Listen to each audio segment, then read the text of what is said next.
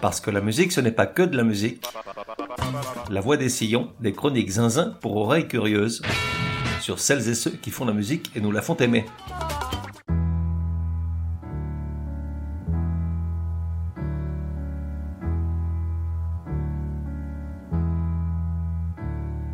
Jesus died for somebody's sins, but not mine. La voix des sillons, numéro 105. Genre, rock. Alors, certes, mais pas juste du rock à la con sans pédigré ni âme ni trip. Là, je parle de rock en lettres majuscules de 12 mètres de haut, faites de titane et d'iridium, émergeant des flots déchaînés sous les cieux déchirés et irradiant mille lumières comme autant de phares dans la tourmente. may La vache, c'est bien dit, non?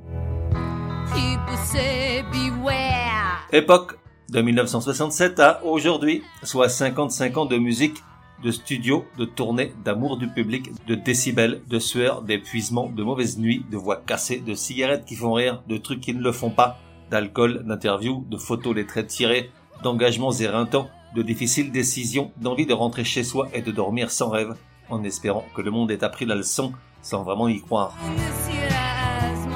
De 1 à 10, probabilité que tu connaisses Je ne peux même pas imaginer que quelqu'un de sensé, de cultivé, de chaleureux, de bienveillant et de généreux comme sont tous les auditeurs tristes de ce podcast ne sache qui est l'artiste du jour. Mais si toutefois c'est ton cas à toi, malheureuse, retourne-toi, marche vers la porte, ouvre-la, jette un dernier regard penaud vers tout ce que tu vas perdre, et va-t'en, là-bas dans le loin. Je ne veux plus te voir, les autres auditeurs tristes non plus.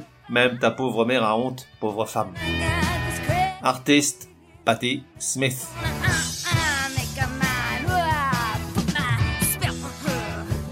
En réalité, quiconque en âge d'écouter ce podcast sait qui est Patty Smith. Au moins de nom.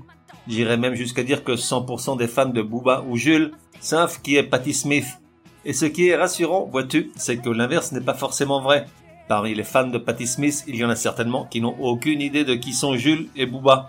Et ça, c'est assez réjouissant et je dors mieux de le savoir. Tout n'est pas perdu. Et donc, Patty Smith, pour reprendre l'expression consacrée utilisée depuis 15 ou 20 ans par les médias de toute la planète, la Patty serait la bru du cha-cha-cha et la cousine issue de Germain du boogie-woogie. Oui bah marre-toi, c'est pas plus crétin que de répéter à l'envie qu'elle est la marraine du punk. Car pourquoi vouloir conférer une parenté à un mouvement qui jamais ne s'est cherché de filiation? Né orphelin, le punk est mort sans descendance. Et puis, a-t-on ne serait-ce que consulté la principale intéressée? Patty Smith n'a jamais été punk, elle était bien trop intellectuelle pour ça. Elle n'a jamais fait de musique punk ni ne l'a influencée en aucune manière. Mais les journalistes sont des automates bien dressés. Ils ont lu l'expression quelque part, l'ont trouvée fort jolie et comme ils n'y connaissent rien, ils la reprennent régulièrement dès lors qu'il faut parler de cette chanteuse. Tu sais quoi? Je parie une bouteille de Chablis que lorsqu'elle nous quittera, des centaines de médias titreront dans toutes les langues Décès de Patty Smith, la marraine du punk. Note bien que je ne précise pas l'âge de son futur décès, je ne voudrais pas qu'il lui arrive quelque chose de fâcheux à évoquer l'âge de sa révérence. En même temps, si j'avais des dons de marabout, ça se saurait, il n'y aurait que de la bonne musique à la radio. Néanmoins, il est bon de le rappeler, son âge actuel, 75 ans. Et si elle semble en pleine forme lors des concerts qu'elle continue de donner, elle a la mémoire qui flanche. Car était-ce dans son livre autobiographique ou dans une interview récente En préparant cet épisode, j'ai lu à plusieurs reprises qu'elle mentionne les deux premiers disques qu'elle a reçus en cadeau dans sa prime jeunesse. Le premier était un 45 tours de la chanson Shrimp Boats de Harry Belafonte et le second un autre de Comme Josephine in My Flying Machine de Les Paul et sa femme Mary Ford. Mais à lire cette information, quelque chose me turlupinait. En conséquence de quoi j'ai fait quelques recherches, il se trouve que la pâtie yoyote de la touffe. À moi, on ne me la fait pas. Harry Belafonte n'a jamais chanté et encore moins enregistré Shrimp Boats. Sinon, Banana Boat, une chanson qui l'a rendue mondialement célèbre dans les années 50, tandis que Shrimp Boats est l'œuvre d'un certain Joe Stafford. Petit extrait des deux chansons en commençant par le bateau de crevettes pour finir par celui rempli de bananes.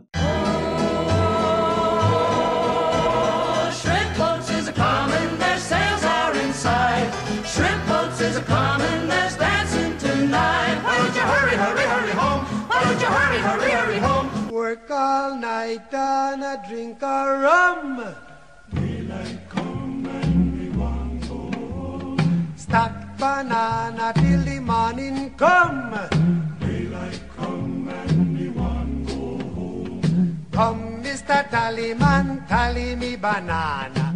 Quant à Comme Josephine in My Flying Machine de Les Paul et Mary Ford, c'est également erroné. Les Paul ne l'a jamais chanté ni enregistré, cette chanson est en fait de 1910 et a été interprétée pour la première fois par une certaine Blanche Ring. Quand tu ne te souviens plus du premier disque pour lequel tu as cassé ta tirelire, c'est que tu es sur la mauvaise pente. Moi, par exemple, je m'en souviens parfaitement. C'était une compile des Beach Boys, le fameux 20 Golden Greats, vendu à plus d'un million d'exemplaires l'année de sa sortie, en 1976. Et je l'ai encore. Donc, je disais, Patti Smith, la grande tante du doo-wop. Ah, j'allais oublier celle-ci d'expression journalistique à deux balles. Patti Smith, la grande prêtresse du rock. Nom de nom, les chroniqueurs musicaux sont d'une fainéantise. Coller sur le dos de l'américaine le terme de prêtresse alors qu'elle est l'un des symboles forts du refus du carcan des religions dans la scène rock, c'est pas pour leur coller des baffes au gras de papier. Allez, une dernière pour la route. Dans Libé, elle a droit au sobriquet, la poétesse du punk rock. Quand on pense à ce qu'a été Libé question musique, ça fait froid dans le dos. Ce qu'elle a accepté en revanche avec grand plaisir, c'est la Légion d'honneur, que l'ambassadeur de France aux États-Unis lui a remis en mai de cette année. Car Patti Smith et la France, c'est une longue histoire d'amour réciproque, commencée en 1969 à l'âge de 23 ans lors d'un séjour à Paris avec sa sœur où elles se produisent dans la rue et en sont souvent réduites à faire la manche afin de subsister. Rimbaud a été son premier amour littéraire alors qu'elle était encore adolescente et toute sa vie a été en partie façonnée par la culture, la littérature, le cinéma et l'art français. Aussi, en recevant solennellement l'insigne décoration des mains de l'ambassadeur, s'est-elle sentie extrêmement émue et a-t-elle ressenti un indescriptible honneur, comme elle déclara à l'issue de la cérémonie, pour ajouter ensuite, ouvrez les guillemets, j'ai adopté la France toute ma vie, et c'est quelque chose d'incroyable que d'être adopté ainsi en retour. Elle est née en 1946 à Chicago. Enfant souffreteux, la faute à une infection bronchopulmonaire avec laquelle elle est née et que la médecine ne savait pas guérir à l'époque. Elle ne doit d'être en vie que grâce à l'abnégation totale de ses parents qui se relayaient des heures entières à la tenir en bras dans la vapeur d'une salle de bain afin qu'elle puisse respirer. L'anecdote est importante car ça lui a doublement sauvé la vie, de multiples fois étant enfant, alors que les médecins désespéraient de la sauver, puis tous les jours de sa vie d'adulte puisqu'elle ne l'a jamais mise en danger à faire des choses aussi stupides que ça donner à l'alcool ou à la drogue, alors qu'elle a vu comment en un demi-siècle elle perdait tant d'amis pour ces mêmes raisons. Après une enfance finalement sans histoire, si ce n'est pour ses soucis de santé, elle étudie pour devenir professeur. Mais à 20 ans, elle tombe enceinte d'un gamin de 17. Je veux dire, le père du bébé avait 17 ans, pas le bébé à la naissance. Dans l'incapacité financière de l'élever, et ses parents craignant que ça n'entache leur réputation, l'enfant est placé en adoption dans une famille d'accueil.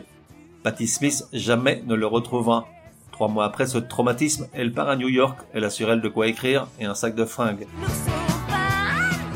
Dès son arrivée, elle fait la connaissance de Robert Mapplethorpe, l'homme de sa vie, même si leur relation amoureuse dure peu. À leur début, les deux frôlent la clochardisation, à vivre dans des squats insalubres et parfois, lorsqu'ils ont quelques sous devant eux, à l'hôtel Chelsea, probablement l'hôtel le plus intello de New York à l'époque. Ces années-là, Patti Smith s'adonne à la poésie et à la peinture, tandis que Robert découvre la photographie grâce à un appareil offert par la future chanteuse.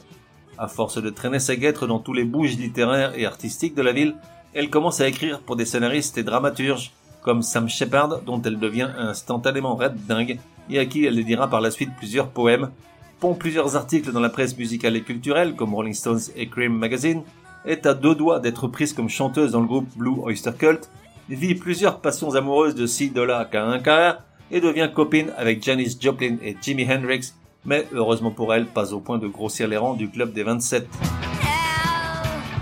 en 1974 avec le guitariste Lenny Kay, qui aujourd'hui encore l'accompagne dans toutes ses aventures musicales.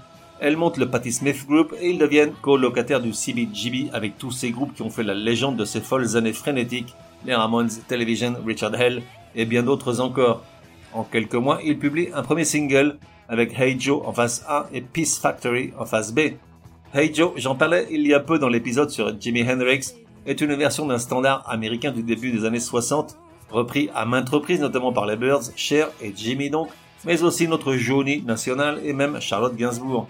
Dans celle de Patti Smith, la chanson est précédée par un monologue plutôt salace à l'encontre de Patricia Hearst, cette jeune femme, fille d'un maya des médias américains enlevé en février 74 par l'armée de libération symbionnaise, ça ne s'invente pas, soit un groupuscule terroriste d'extrême gauche qui, après avoir été violenté et violé à plusieurs reprises, finit par épouser leur cause et commettre pas mal de braquages de banques et autres délits contre des biens d'autrui. Je t'invite à t'intéresser à cette drôle d'histoire sur la Wikipédia. Je l'avais complètement zappé, j'admets, c'est passionnant. Patti Smith, Hey Joe.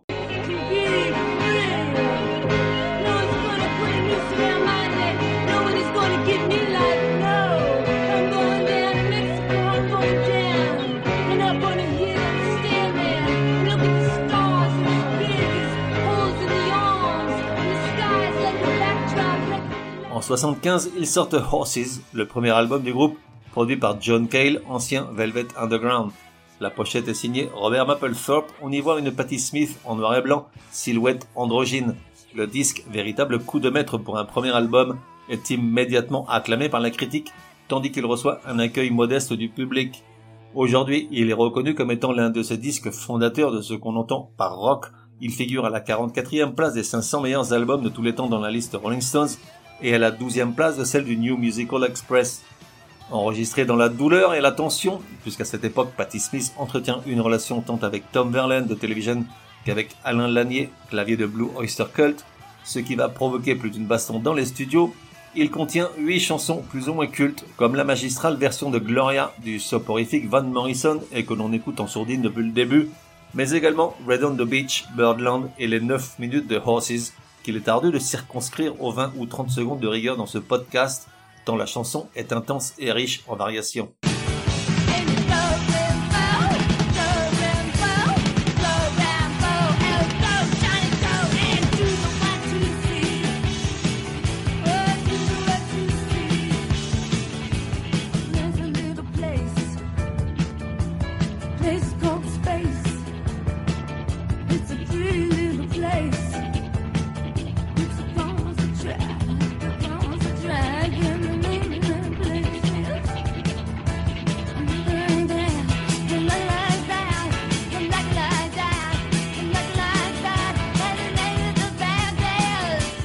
L'année suivante, c'est le tour de Radio Ethiopia, second album dédié à Arthur Rimbaud et Constantin Brancusi.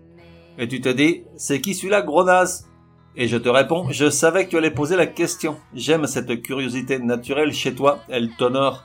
Et donc ce gars-là est un sculpteur roumain qui a vécu une grande partie de sa vie en France, l'un des chefs de file d'une tendance abstraite qui ouvrira la voie à la sculpture surréaliste et minimaliste. Merci, la voix des sillons. Pour le disque, le groupe embauche Jack Douglas, qui a bossé avec Alice Cooper et les New York Dolls, avec pour mission de rendre leur musique un peu plus commerciale. Mission totalement foirée s'il en est, puisque le résultat est assez, disons, cacophonique, notamment sur le morceau éponyme. Aujourd'hui, tu demandes à un vrai fan et connaisseur de Patti Smith ce qu'il pense de Radio Ethiopia, et il va regarder ailleurs en sifflotant comme si subitement il avait tout un tas de trucs à faire. Et si tu insistes, il va te réciter les horaires de train pour quand, histoire de ne pas parler mal de sa Patti. Petit extrait de la chose, Radio Ethiopia.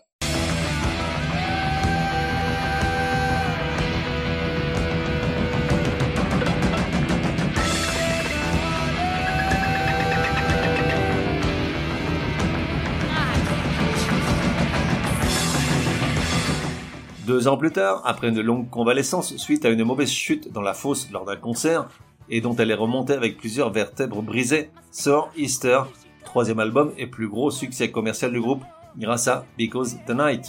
La chanson est initialement composée et enregistrée par Bruce Springsteen pour son disque Darkness on the Edge of Town, mais finalement pas entièrement convaincu, il ne la retient pas. C'est son ingénieur du son, Jimmy Levine, qui travaille également avec Patti Smith, qui la lui donne, pensant que ça pourrait lui plaire. Elle écrit ses propres paroles un soir qu'elle attendait un appel de son nouveau chéri, Fred Sonic Smith, ancien guitariste de MC5, et ça donne un morceau légendaire.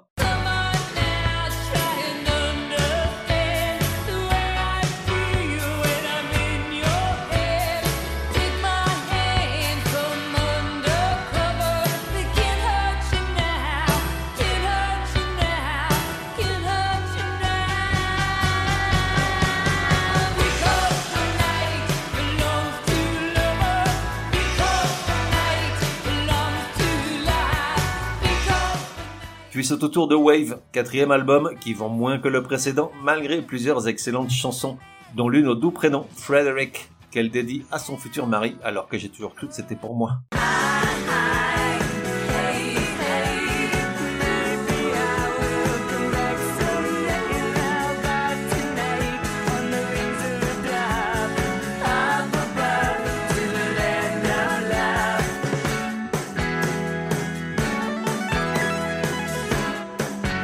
Partir de là, et pendant une dizaine d'années, Patti Smith disparaît des radars.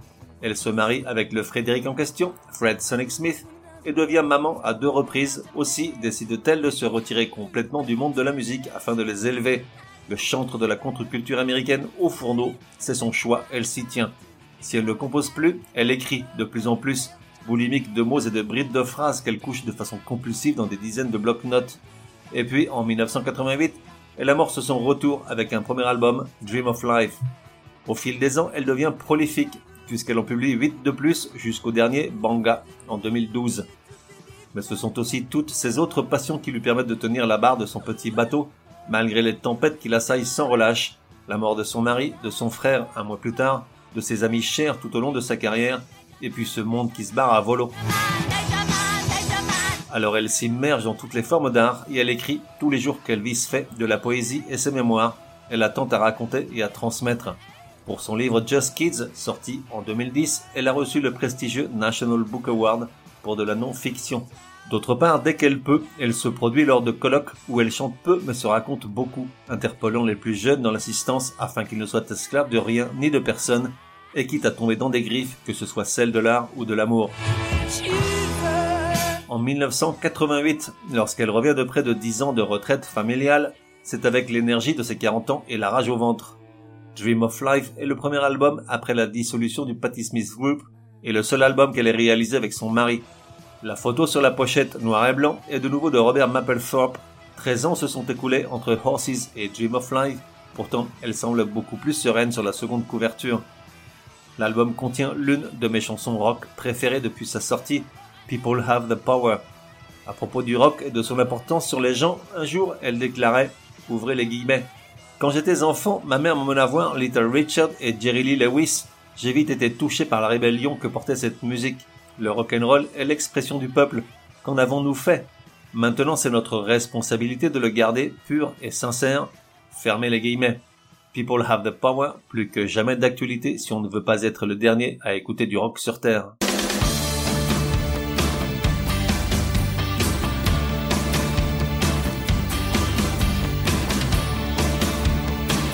On se retrouve dans un prochain numéro de La Voix des Sillons. En attendant, café et à la messe.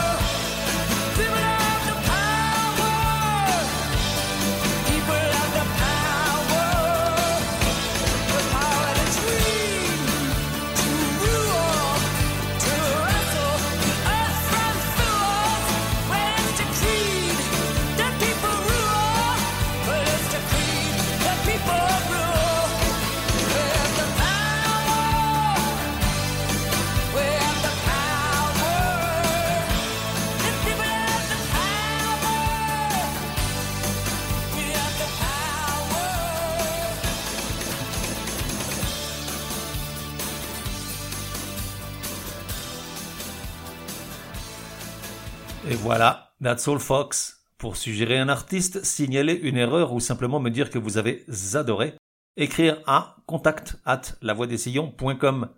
Et puis, n'oubliez pas, La Voix des Sillons a besoin de vous.